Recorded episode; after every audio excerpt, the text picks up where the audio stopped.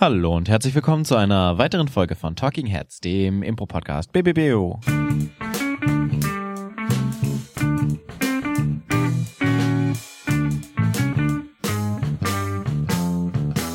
An meiner Seite mir gegenüber sitzt mit einem Herzchen-Pullover ausgestattet, drei Pullover übereinander, denn es ist kalt, meine Damen und Herren, es ist Winter, aber wir machen uns uns muckelig warm mit Claudia Behlendorf. Hallo. Hallo, Paul Zimmer. Vielen Dank, dass ich hier sein darf heute.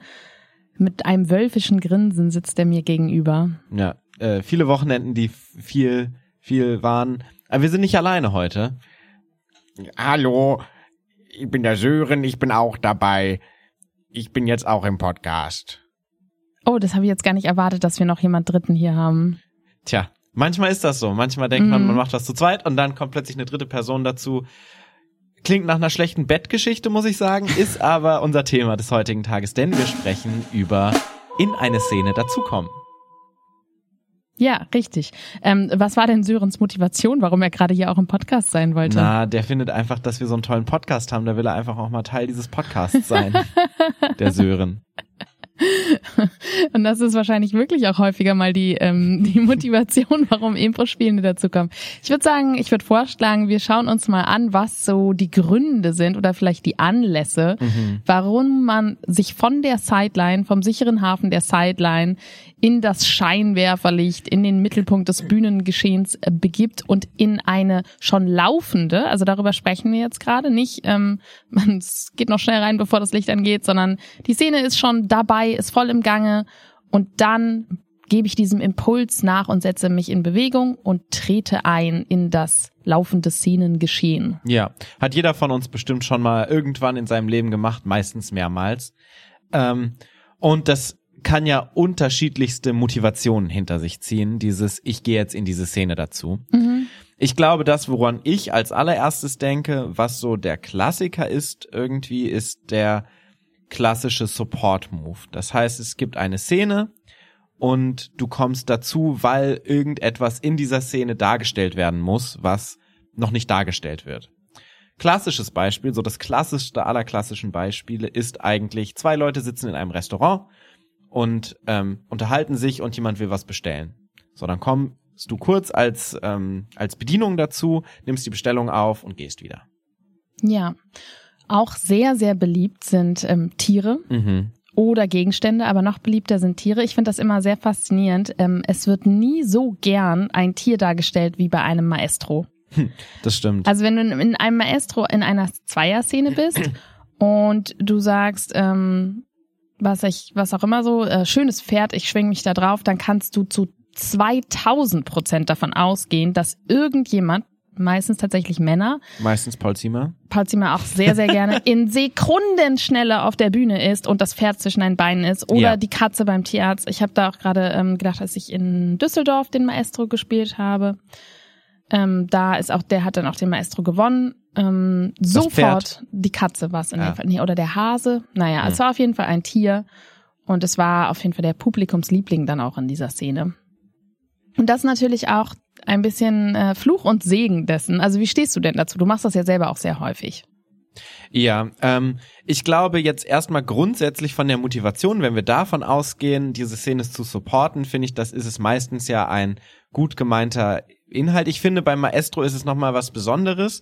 Ich glaube, da kommen wir im späteren Verlauf auch nochmal zu, zu einer anderen Kategorie, die da eher drunter fällt oder wo das eher drunter passt, zu dieser klassischen Maestro Walk-On. Aus Ego-Gründen, Genau. Du? Weil Maestro nochmal eine ganz besondere Situation ist, weil es nicht um die Show an sich geht, natürlich auch, aber vielen SpielerInnen geht es natürlich um die Selbstdarstellung und der, der Moment, wie du wirkst selber auf der Bühne. Deshalb würde ich das jetzt noch nicht als klassischen Support äh, gelten lassen. Oder vielleicht ein Support mit Hintergedanken. ja. ja. Aber grundsätzlich ist es schon so, dass wenn du in, einem, in einer Szene bist und da muss halt eine Bedienung reinkommen, dann ist es super nice, wenn einfach jemand dazukommt, das kurz abhandelt, bevor es ein großes Thema wird oder es komisch wird, weil sie dann plötzlich mit einer dritten Person sprechen, die gar nicht da ist. Mhm. Und es kann natürlich auch sein, dass es so ein bisschen die Atmosphäre des Ganzen unterstützt. Das heißt, wenn du zum Beispiel mh, zwei Leute hast, die in einem Wohnzimmer sind, in so einem alten Wohnzimmer. Und du hast dann die beiden thematisieren dann zum Beispiel so eine alte Wanduhr im Hintergrund. Dann ist es manchmal auch ganz schön, diese Wanduhr tatsächlich zu sehen und dieses Klicken zu hören und dann vielleicht so ein Pendel zu sehen, was dann dong, dong macht. Das Ganze geht natürlich bis zu einem gewissen Grad, weil dann ist es kein Support mehr. Dann bist du ein Mhm. Das ist eine eigenes, feindliche Übernahme. genau, dann bist du ein eigenes großes Element in dieser Szene letztendlich. Was ja auch nicht verkehrt ist, weil ich glaube, das, was ähm, dem allen gemeinsam ist, also es können Gegenstände sein, die man ähm, darstellt, es können Tiere sein, die man darstellt, es können ähm, andere Menschen sein, die in der Szene sind, ne, so wie das Kellner-Beispiel, aber auch, sagen wir mal, wir sind in einem Fitnessstudio und da sind dann halt einfach im Hintergrund drei Leute, die an verschiedenen Fitnessgeräten einfach ohne Fokus zu ziehen ähm, irgendwie rudern oder Brustmuskulatur machen. Und schon ist es vom Bühnenbild her so viel mehr Fitnessstudio und wir glauben das. Oder wir sind in einem Club beim Tanzen und es ist so viel nicer, wenn da mal einfach mal fünf, sechs Leute drumrum tanzen, ohne dass die jetzt irgendwie groß den Fokus ziehen. Ja. Aber es ist schon merkwürdig, zwei Leute alleine auf der Bühne zu haben, wenn wir eigentlich so eine Partystimmung haben Total. wollen. Also solche Sachen mega sinnvoll. Ich finde, du kannst dich da auch super an Filmen orientieren. Und das ist quasi Statisten- und Komparsenarbeit. mhm. Also du bist so entweder ein Komparse, der quasi einfach nur da ist, um die Atmosphäre zu unterstützen. Statisten haben häufiger auch mal Sprechrollen, Mhm. ähm, aber die sind halt nicht da, warum wir die Szene sehen, sondern Ja. du bist als Statist da, damit die Hauptcharaktere was zum Spielen haben, damit sie was zum Abprallen haben, wo sie kurzen fragen, wie viel Uhr es ist zum Beispiel. Ähm, und das ist für mich alles voll in Ordnung bei so einem Support. Ich gehe dahin, um die Szene zu Mhm. unterstützen. Ja, das stimmt. Was es auch noch gibt, ist zum Beispiel sowas wie Emotionen darstellen Mhm. Oder abstrakte Konzepte darstellen. Das ist für mich immer so ein bisschen auf der Schneide zwischen, es ist so merkwürdig, ähm, oh, so ein bisschen, ja, ich überlege gerade, wie ich das wertungsfrei beschreiben soll. Ja. Also so dieses Impro, was eher aus so einer ähm, Sektenartigkeit kommt. Das was, war sehr auch, wertfrei, Claudia. Was auch zum Beispiel Publikum, was jetzt Comedy erwartet, eher befremdet. mhm. Ähm, und einfach, es ist schön, dass das gerade visualisiert wird, was wir sonst nicht kennen. Also es, es gab zum Beispiel einen Workshop, den ich mal gemacht habe, da haben wir alle Emotionen auch visualisiert. Also zum Beispiel, wenn jemand ähm, Angst hatte, dann standen dahinter dann sieben verschiedene Menschen, die auch so Mhm. und das war immer grenzwertig komisch. Ich finde es Weil schön. es auch so ist, wer, weil, wer sind diese Leute da? Und es hat sowas, es lädt das so pathetisch auf, Mhm. weißt es du? hat so ein bisschen was von äh, Performance Art dann in Genau. dem Moment. Ja. Und ich habe es aber zum Beispiel auch schon in Gut gesehen, als wir ähm, in Bielefeld auf dem Impro-Festival waren, hat Peng eine Show gespielt und da ging es um das schlechte Gewissen. Ich glaube wegen einer Unterschlagung oder sowas, ich weiß es gar nicht mehr, was eine Figur in dieser Szene hatte. Und dann hat sich jemand an ihren Fuß gehängt. Als so diese, Die Last. die Last dieses Ja. nicht ausgesprochenen Geständnisses. Und dann haben sich auch immer mehr Leute dran gehängt. Und in dieser Szene ist quasi die Last an ihrem Fuß immer größer geworden. Und sie hat aber normal weitergespielt. Und das fand ich zum Beispiel eine mega nice Visualisierung dessen, was wir halt einfach nicht sehen können. Mhm. Also das finde ich sehr gelungen. Ich glaube, für mich ist die Unterscheidung, dass ähm, Visualisieren ist, ist essentiell. Das heißt, wir visualisieren etwas, was wirklich da ist und was uns hilft, wenn wir es sehen. Wenn wir aber das Gefühl haben, diese Szene funktioniert gerade ohne das, dann muss ich nicht das Pferd sein. Ja. Weil, wenn zum Beispiel zwei Leute gerade eine, das hatten, ich denke gerade an etwas Konkretes auch aus einer Show von uns, zwei Leute haben eine ähm, Unterhaltung und es geht um einen wirklich ernsthaften Moment. Also es waren zwei Geschwister. Es ging darum, was machen wir jetzt mit dem Vermögen der Eltern, die gestorben Ich frage sind. mich jetzt die ganze Zeit, wann ich als Pferd in diese Szene reingekommen bin. Ich weiß tatsächlich nicht mehr, ob du es warst. Aber sie sind aus irgendeinem Grund sind sie geritten währenddessen. Aber es war so, ja, wir hatten ein bisschen Bewegung auf der Bühne, aber es hat uns nicht abgelenkt von diesem eigentlich von einem Moment Mhm. der Wahrheit. Und dann sind zwei Leute als Pferde reingekommen und es ist dann auch was Nices geworden. Es ist dann eine Action-Szene geworden. Mhm. Aber in dem Moment, wo diese beiden Pferde da waren, konnten wir nicht mehr einen authentischen, ähm, gefühlslastigen Moment haben. Konnten wir nicht mehr, Ja. weil wir konnten es nicht mehr ernst nehmen. Ich glaube, ganz wichtig ist dabei halt immer, was ist das Ziel der Szene? Wenn du eine Action-Szene haben willst, wo möglichst viel passieren soll, weil wie du gerade gesagt hast, ist es super cool, als Pferd dazu zu kommen. Oder was wir auch super viel machen, sind Verfolgungsjagden, wo dann jeder an der Seite quasi auch diese Atmosphäre erfüllt, in dem irgendein Pferd, irgendeine Oma, die über die Straße läuft oder ein Opa. Solche Sachen sind ja einfach, wenn es Action ist und viel passieren soll auf der Bühne, Ja. total cool sind. Wenn du zwei Leute hast, die emotional über etwas sprechen und dann kommt eine Oma läuft langsam über die Bühne, ist es komisch. Da hast du halt einen Gag, der aber Genau. das zerstört, was gerade da Ja. ist. Und manchmal macht man das ja auch bewusst, weil man denkt, ey, wir hatten schon genug ehrliche, authentische Momente und Ruhe. Wir brauchen das jetzt gerade nicht mehr. So ist mir jetzt egal. Ich boykottiere jetzt eure Szene. Und auch das kann dramaturgisch gerechtfertigt sein. Ja. Und in einem Ensemble kann man auch so unhöflich sein.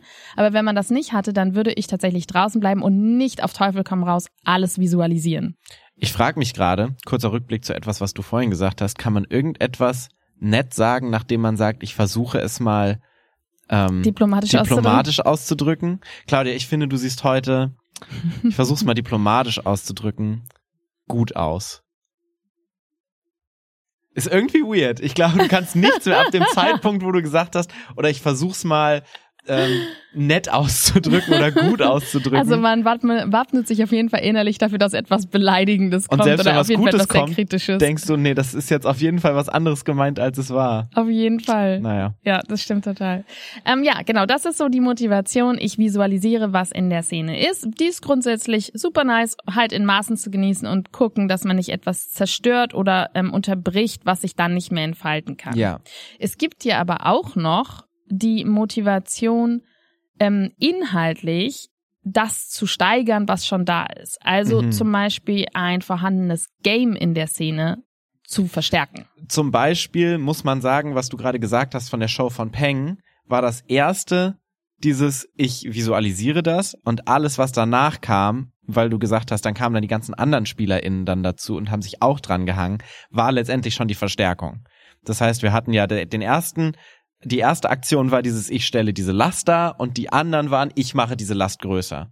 Es geht dann natürlich irgendwie auch ineinander über, grundsätzlich. Genau, also zum Beispiel etwas, was mir ähm, gerade in den Kopf kommt, war in einem Amando haben wir mal eine Szene gespielt, da ging es darum, dass, ähm, dass Arbeit und Privatleben sehr verschmelzen. Mhm. Und dann ähm, war irgendwie die, die Kollegin war dann mit im Bett, aber die haben gearbeitet beide. Mhm. Ähm, weil dieses Bett stand dann irgendwie im Büro und dann haben die halt da so beide in diesem Bett gearbeitet, weil die halt geschlafen haben. Und dann gab es natürlich Walk-ons von anderen Gegenständen, die Mhm. noch in diesem Bett sind, vom Chef, der im Bett ist, von den Kunden, die im Bett sind, vom Dienstwagen, der mit im Bett ist, ähm, was auch immer, halt alles, was sozusagen von der Arbeit mit in dieses Bett kam. Und das hat natürlich das Game verstärkt, was schon da war. Ja. Ich glaube, letztendlich kann man da zu diesem Punkt auch nicht mehr sagen. Wie gesagt, es geht auch so ein bisschen in die Atmosphäre oder so diese Dynamik, die die Szene hat und die verstärkst du eben dadurch, indem du es größer machst oder indem du es weiter ausbreitest so ein bisschen. Ja, ich glaube, klassisch ist, ähm, ist ein Pile-on ähm, so ein Beispiel dafür. Also ein ist ein Aufhäufen. Genau, für ein, ein Group Game, ähm, so heißt das halt auf Englisch. Ähm, So heißt es halt. Meine Güte. Ähm, ich weiß noch, dass wir mal mit, ähm, mit TLS in Frankfurt so Mit, eine, ich sag's mal diplomatisch, TLS gespielt haben.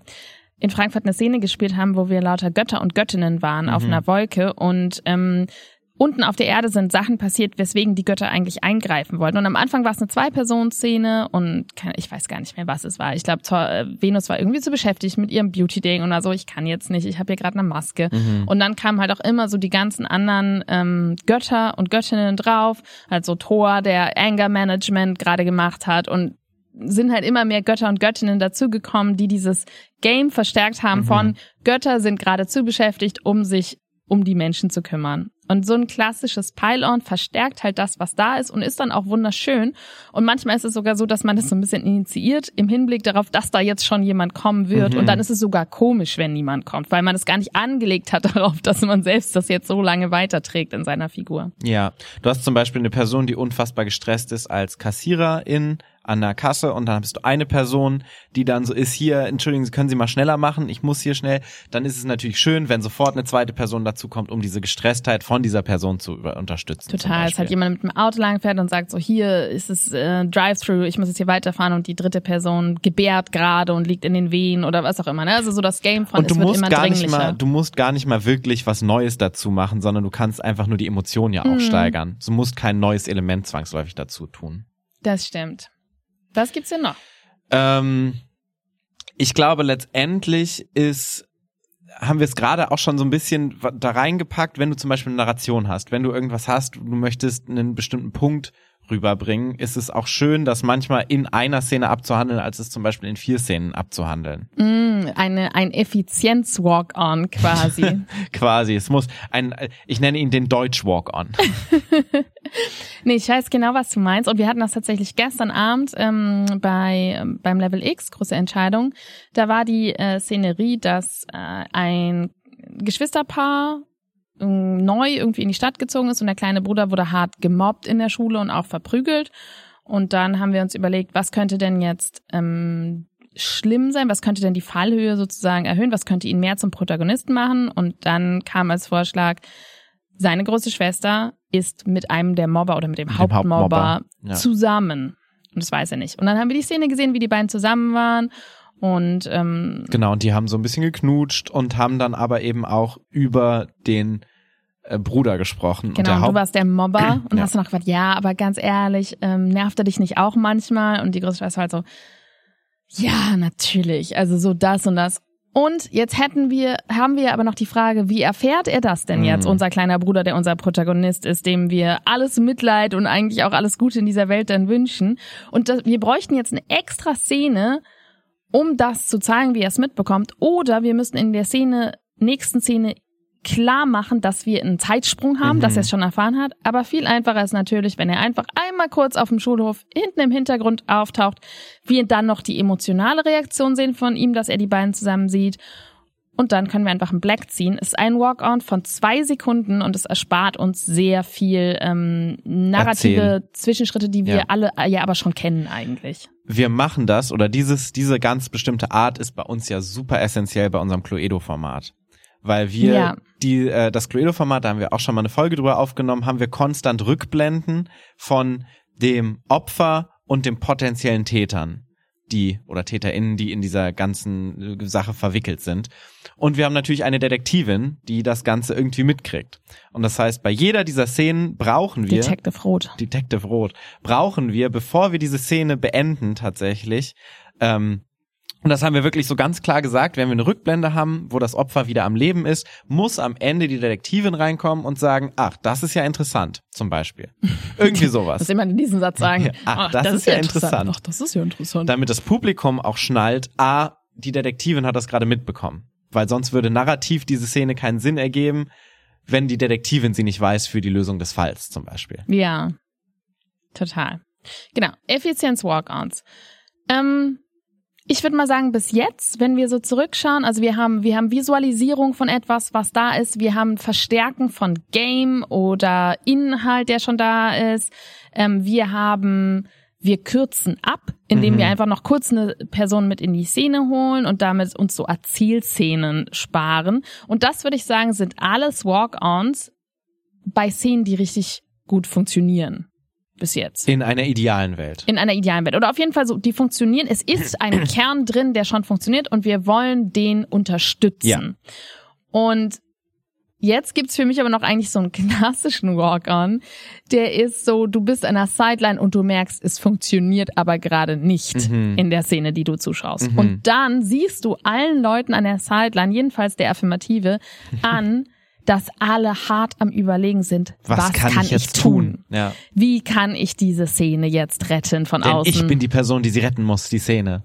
Ja, ja. Na, ich meine, man übernimmt ja schon Verantwortung. Ne? Total. Ne? So ein ganz klassisches Ding ist eigentlich der Kontext. Ähm, Geber oder die Kontextgeberin. Du hast so eine Szene und die ist so komplett im Nichts und du hast keine Ahnung, was es ist, wo es ist, wie es ist.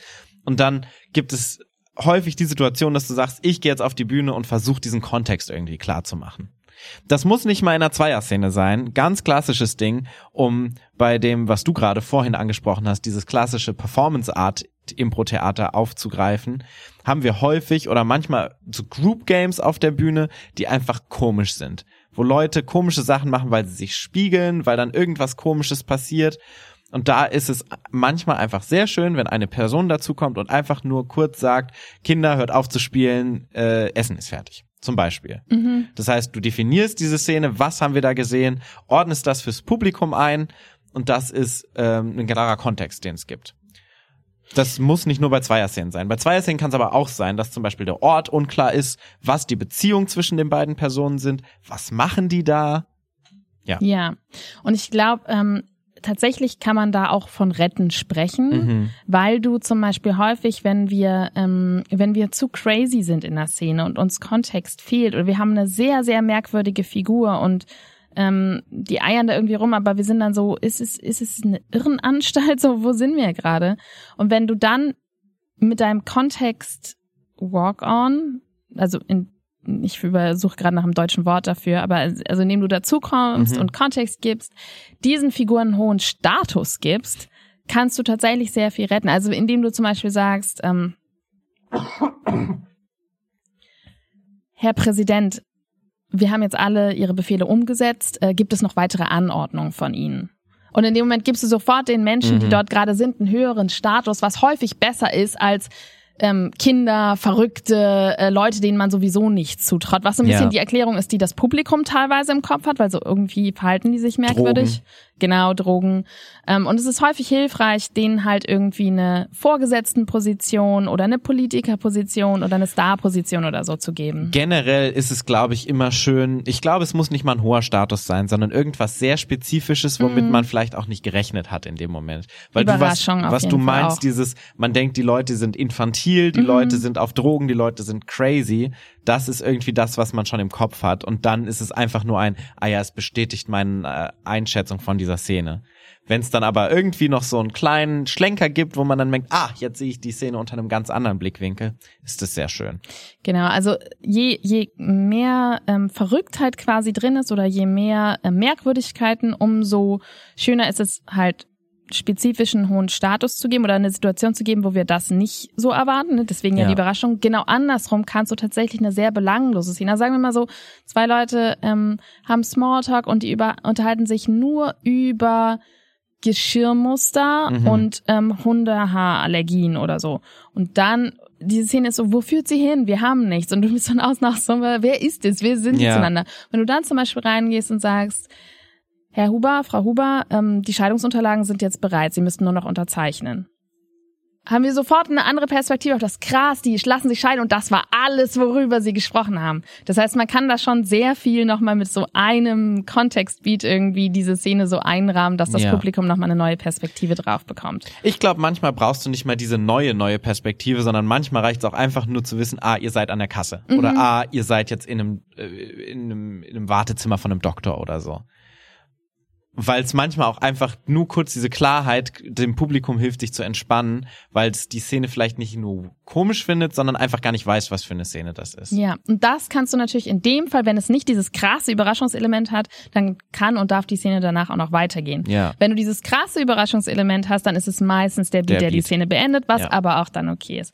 Also würde ich sagen, Rettungs-Walk-Ons sind auf jeden Fall auch total legitim, müssen Mhm. aber natürlich auch wieder wohl dosiert eingesetzt werden. Wenn sie retten.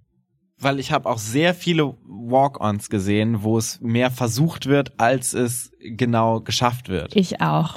Das heißt, du hast zum Beispiel eine Szene und du bist so, ich habe keine Ahnung, was passiert und jemand kommt dazu und will sie retten. Aber was meistens oder was häufig passiert, was bei der Affirmative auch schon häufig passiert ist, ist, diese Szene wird noch konfuser, weil diese Person versucht, irgendwas hinzuzugeben, was aber den Kontext nicht hilft. Ich hatte, mir fällt auf jeden Fall jetzt gerade auch so eine Situation ein, wo bei der letzten Show mit Jens Wienand, wo wir Stand-Up und Impro gespielt haben, da ähm, hat Frederik initiiert und ich war die ganze Szene lang so, Frederik, was ist deine Prämisse so, was möchtest du von mir? Ich wusste so, wir waren ein Paar, aber er hat dann so zu mir gesagt, ja, sollen wir nicht erst die Karte durchziehen? Ja. Ich dachte, was will er denn für eine Karte durchziehen? Brechen wir jetzt gleich ein? Ist es, also was ist es? Vielleicht ist es auch die Gesundheitskarte, das habe ich sogar überlegt, aber ich war einfach so, wo geht diese Szene hin? Aber ich habe halt mitgespielt und war Ja. so, komm Schatz, jetzt lass uns mal, ähm, lass uns mal Liebe machen, so ungefähr. Und dann kam ähm, jemand Felix rein, kam ach, Felix dazu. okay, kam dazu und hat uns dann Wein angeboten. Ja. Und das hat meine Verwirrung auf jeden Fall komplettiert. Also bis zu diesem Moment wusste, war ich mir nicht sicher, hatte aber eine dunkle Ahnung und wollte halt sehr gerne von Frederik, dass er irgendwie Klarheit schafft. Ich wollte ihm aber nicht seine Prämisse ruinieren. Und ab dem Moment, wo wir Wein angeboten bekommen, war ich so, was ist hier los? Wir sind offensichtlich in einem Restaurant, aber wo will er denn die Karte durchziehen? Ist es doch die EC-Karte? Also es hat mir halt, Ja. es hat mich so konfus gemacht in dem Moment. Und es hat dann tatsächlich aber dazu geführt, dass Frederik dann klar gemacht hat, dass wir für ihn in einer Arztpraxis sind. Häufig ist tatsächlich das Problem, was man daran hat, dass eine Person denkt, es ist klar, aber es ist allen anderen nicht klar. Und ich glaube, Felix hatte ja auch gedacht, okay, ich mach's hiermit klar, weil das passt perfekt in mein Bild. Aber für alle anderen war es auch so, bitte was? Was ist der Ort, wo wir Warum sind? Wein? Wer ist Ja. das? Wer sind sie? Und es war dann immer super schön, weil Frederik hat ihn dann umgedeutet als so Herr Doktor. Na guck mal, der Herr Doktor hat sich jetzt auch schon fein gemacht. So, das Mhm. ist jetzt hier auch stimmungsvoll. Also dann äh, hat Frederik das sehr gut zusammengebracht. Aber das war auf jeden Fall so ein Walk-on, der hat mir nichts an zusätzlicher Klarheit gebracht. Ja. Ja. Ähm, ja, also ich würde sagen, das sind alles legitime Motivationen, ne? Also visualisieren, ähm, das Game verstärken, ähm, Effizienz reinbringen und Klarheit oder Kontext bringen oder die Szene retten. Was sind denn oder gibt es denn überhaupt Motive, wo du sagen würdest, Ja, und jetzt braucht man nicht? schließt sich die Klammer, wir haben ja am Anfang schon drüber gesprochen, ähm, der klassische Maestro Walk-On. Letztendlich. Also Mhm. der aus reinen Ego-Stücken passiert. Und das ist natürlich so ein bisschen, ist es auch äh, in allen bisherigen vier Teilen mit drin. So, es ist schon auch vieles davon kann man auch aus Ego machen. Ja. Und ich habe so viele ähm, Bedienungen zum Beispiel gesehen, die auf die Bühne gehen und dann nicht mehr von der Bühne runtergehen zum Beispiel. So dieser klassische Bühnenkleber, von dem Keith Johnson ja auch immer spricht.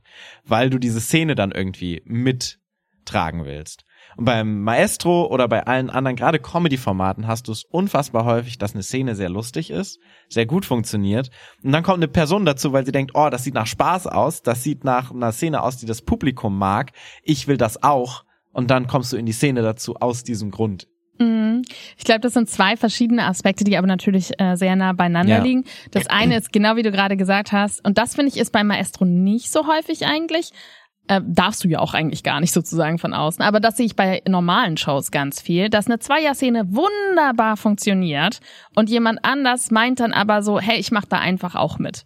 Und es macht die Szene aber nicht besser, sondern es gibt eher diesen kurzen Moment der Irritation von den beiden Spielenden, die schon da drin sind, weil auch wenn man versucht, die Dynamik nicht zu verändern, was man in einer Dreierperson, äh, in einer Zweier-Szene, zu der Ja. man dazukommt, eigentlich meistens versuchen sollte, ähm, ist es natürlich trotzdem so, okay, da ist jetzt eine dritte Person. Wir müssen die irgendwie integrieren. Das heißt, es, es, es bereichert die Szene im Normalfall nicht. Das ist so das eine. Also ich möchte auch Teil dieses Erfolgserlebnisses sein, was da gerade vor meinen Augen auf der Bühne Ich möchte, dass stattfindet. diese Lacher auch über mich ergießen sich. Ja, tatsächlich, ähm, bei der Affirmative ist es zumindest so, was wir auch häufig machen, ist, dass wir gar nicht in die Szene dazukommen, sondern dann so ein Tag-out machen. Mhm. Ähm, da können wir noch mal in einer anderen Folge drüber sprechen, aber das heißt, du tagst eine Person raus, weil du irgendwie Und ähm, raustaggen heißt, dass du einfach die ersetzt in der Genau, Szene. dass du die ersetzt.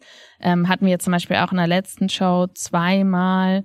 Ähm, das eine Mal war so eine Szene von dir und mir, wo wir, ähm, wo du eine Katze warst als meine, ähm, äh, als mein Gegenüber bei einem Bewerbungsgespräch. Ja. Und die lief sehr, sehr gut, die Szene, und das Publikum hat die gefeiert. Und dann ähm, kam Corbinian rein und hat, war dann in der nächsten Szene, war ich mit ihm auf dem Date und er war ein Hundemensch. Und es war eine super schöne Idee, aber ich habe es auch nochmal auf dem Video gesehen und die Szene lief, so, die war gut. Man braucht es nicht unbedingt. Und genauso dasselbe hast du tatsächlich auch gemacht. Da waren Jens und ich dann zwei Brüste. Wollte ich gerade sagen, jetzt möchte ich die Nacherzählung aber auch hören der Szene. Und dann hast du ähm, uns ersetzt und es war dann das männliche Genital-Äquivalent. Man muss sagen, es ging um Joggen und ja, ihr wart ja. so zwei Brüste das hört beim sich jetzt Joggen sehr äh, komisch an, aus dem Kontext gerissen.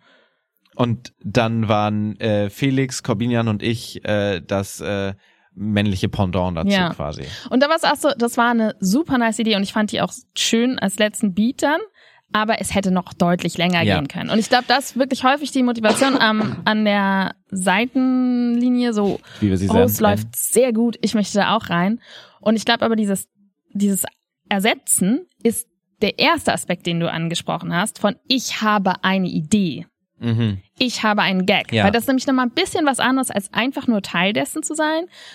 Ist es, ist aber halt auch ein Ego-Gesichtspunkt, an der Sideline zu stehen und zu denken so, oh, mir ist was richtig Gutes eingefallen. Oh, ich könnte jetzt hier so, ähm, ich könnte jetzt die Hoden beim Joggen sein. Mega nice. Oh, ich könnte jetzt der Hund sein in dieser Szene. Mega nice. Das ist richtig gut. Und- Und, dann will ich das unbedingt auch auf die Bühne bringen. Und ich finde, da ist, vermischen sich so ein bisschen die Grenzen, Mhm. weil letztendlich ist es ja auch ein Game Move. Es verstärkt ja auch Total. was, was wir haben. Und wir sind wieder bei Punkt zwei, den wir hatten. Und da ist es manchmal, und das macht es so schwierig bei dem Ganzen, wenn es jetzt so wäre, ja, dann ist es gut, dann ist es schlecht, ähm, wäre es relativ einfach, es nicht zu machen. Aber man steht manchmal ja schon an der, an der, an der Sideline und denkt sich, ich will das jetzt, das macht die, das Game stärker. Und manchmal ist der Unterschied, sind tatsächlich fünf bis zehn Sekunden Ja, zwischen total. dem Ego-Move und dem Game-Verstärkungs-Move. Absolut, ja. Und das macht es einfach so unfassbar diffizil, so diese ganze Geschichte. Jetzt im Groben. Ne? Es gibt auch häufig Momente, wo du denkst, okay, das hast du jetzt wirklich einfach nur fürs Ego gemacht und das bringt jetzt gar nichts. Ja. Ähm, wie gesagt, so beim Maestro sieht man das schon häufiger mal, einfach nur, weil sich die Leute ja auch um so eine Aufmerksamkeit des Publikums Mhm. buhlen. Ähm, und dann denkst du halt häufig möglich an der Sideline auch so, ach, warum gehst du denn jetzt da rein? Es braucht dich jetzt gerade wirklich ja, gar nicht. Ja. Aber ich glaube wirklich, dass so, ähm, dass so die, die Faustregel schon ist, je besser es läuft, je mehr Spaß das Publikum hat, Desto umso mehr hältst du dich weniger zurück. solltest du reingehen. Das Ja. ist, glaube ich, schon eine ziemlich gute Faustregel. Und Claudia. natürlich will man umso mehr reingehen. Na, ich habe das ja auch schon gemacht. Also das ist ja, äh, natürlich habe ich das schon gemacht, auch schon mehrfach. Und ich werde es wahrscheinlich auch weiterhin tun, weil wenn man jetzt immer alles in Frage stellt an der Sideline, dann ist man so passiv, dass Voll. dann der nächste Podcast wieder ist, so Leute, ihr müsst euch verantwortlich fühlen, geht da rein. Und Wie ich- du sagst, es ist ein schmaler Grad. Und ich glaube, was da viel hilft, ist es tatsächlich einfach zu erfahren, dass du merkst, okay, ich bin jetzt reingegangen in die Szene, das hat nicht geholfen. Oder ah, mein Gefühl ist, die Szene ist dadurch eher abgeflacht, als sie, als dass sie sie besser gemacht hat. Oder sie bleibt gleich, aber dann ist es so, sie wäre auch gut Ja. gewesen, wenn du nicht drin gewesen wärst. Und ich glaube, da hilft tatsächlich auch Video. Ja, Wie immer. voll. Also ich habe wirklich, ich habe mir nochmal dieses Video angeguckt und war so, ah ja, spannend. Ich hatte dieses Gefühl währenddessen, dass es sehr früh kam, eure beiden ähm, Tagouts. Und dann habe ich es auf Video gesehen und war so, ah ja, das stimmt, das war sehr früh. Und ich glaube, das ist sehr hilfreich, wenn man sich selbst dann nochmal auf Video anschaut. Und ich habe mich selbst auch schon gesehen bei Shows auf Videos, wo ich so dachte, so, warum bist du da reingegangen, Um es Claudia? diplomatisch zu formulieren. Um es diplomatisch zu führen, was zur Hölle, Claudia, hast du Ja. dir dabei gedacht? Bleib doch draußen. Voll, und das ist halt, wir sind halt Impro-SpielerInnen, ne? Wir wollen ja auf der Bühne stehen und das ist ja das Ding. Und man, meistens ist es ja auch gut. Und dieses Gefühl mitzunehmen, ist das, was wir ja im Herzen tragen. Ja. Ich glaube wirklich noch ein letzter wichtiger Punkt, du hast ihn so ganz kurz zwischendurch angesprochen, im Bühnenkleber ist halt wirklich, dass ein Walk-on ganz häufig auch ein Walk-off äh, mit nach sich ziehen sollte. Sollte. Und ja. das tut er aber halt ganz selten. Und ich glaube, wenn man sich diese beiden Faustregeln, so wenn es richtig gut läuft, geh im Zweifel nicht rein. Und wenn du drin bist, dann geh auch wieder raus. Wenn man das beherzigt, dann kann man eigentlich nicht so viel falsch machen. Ja. Und wenn man was falsch macht, dann ist es immer noch besser, man tut was, als man tut nichts, finde ich. Ich glaube, beim Walk-Off ist es so, du kannst es eher zu früh als zu spät. Dann ist es Mhm. besser, zehn Sekunden zu früh runterzugehen, als zehn Sekunden zu spät runterzugehen. Das stimmt. und du kannst dich da auch super am Publikum und deinen MitspielerInnen orientieren. Wenn du jetzt denkst, so, ah, okay, das hilft jetzt gerade gar nichts, da musst du sehr gut deine Sensorik nach draußen bringen. Aber wenn du schon mal auf der Bühne bist, kannst du auch easy runtergehen, auch wenn es ein Move war, mit dem du auf die Bühne gegangen bist, von dem du dann gemerkt hast, der war nicht gut, dann geh einfach wieder. Dann Ja. hast du es kurz gemacht, Ja. aber dann können wir weitermachen. Ja, So. macht man aber halt wirklich Ja. selten. Man bleibt dann da Weil man und dann, dann auch so will, versuch, ich versuche es jetzt funktionieren zu machen, Ja. wenn ich jetzt schon hier bin. und dann müssen die Leute sich auch noch damit rumschlagen. Ja. Ja, absolut. Kurze Sache, die wir noch äh, vergessen haben, die natürlich äh, auch ganz häufig passiert bei Games zum Beispiel, so beim vierten Punkt, ist sowas wie, du hast ein Was war denn jetzt Rätselspiel der vierte Punkt? mit ähm, äh, hier Kontext geben und so. Ah, mhm. Du hast so Rätselspiele zum Beispiel, was du häufig hast und dann kommt äh, sowas wie Arbeitsamt oder Mm. Sprichwortraten oder so. Mm.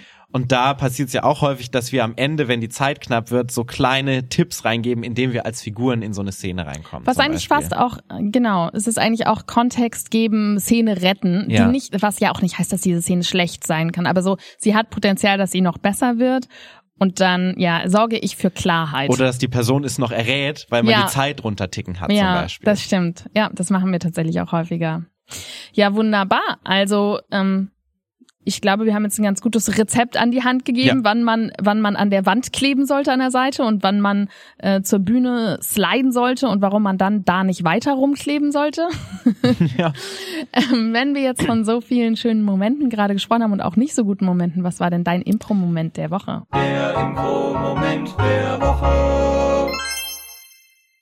Mein Impro-Moment der Woche war auf jeden Fall das Werwolf-Wochenende. Wir hatten jetzt vergangenes Wochenende wieder unser Werwolf-Wochenende. Wir hatten es ein Jahr lang nicht mehr in der wunderbaren Jugendherberge in Dietz. Es war so schön, es ist so cool. Ich habe sehr wenig geschlafen und sehr viel Impro gemacht, aber es war super cool. Zwei fantastische Gruppen, 20 Leute waren wieder dabei in zwei Zehnergruppen und es war so cool, es hat so Spaß gemacht.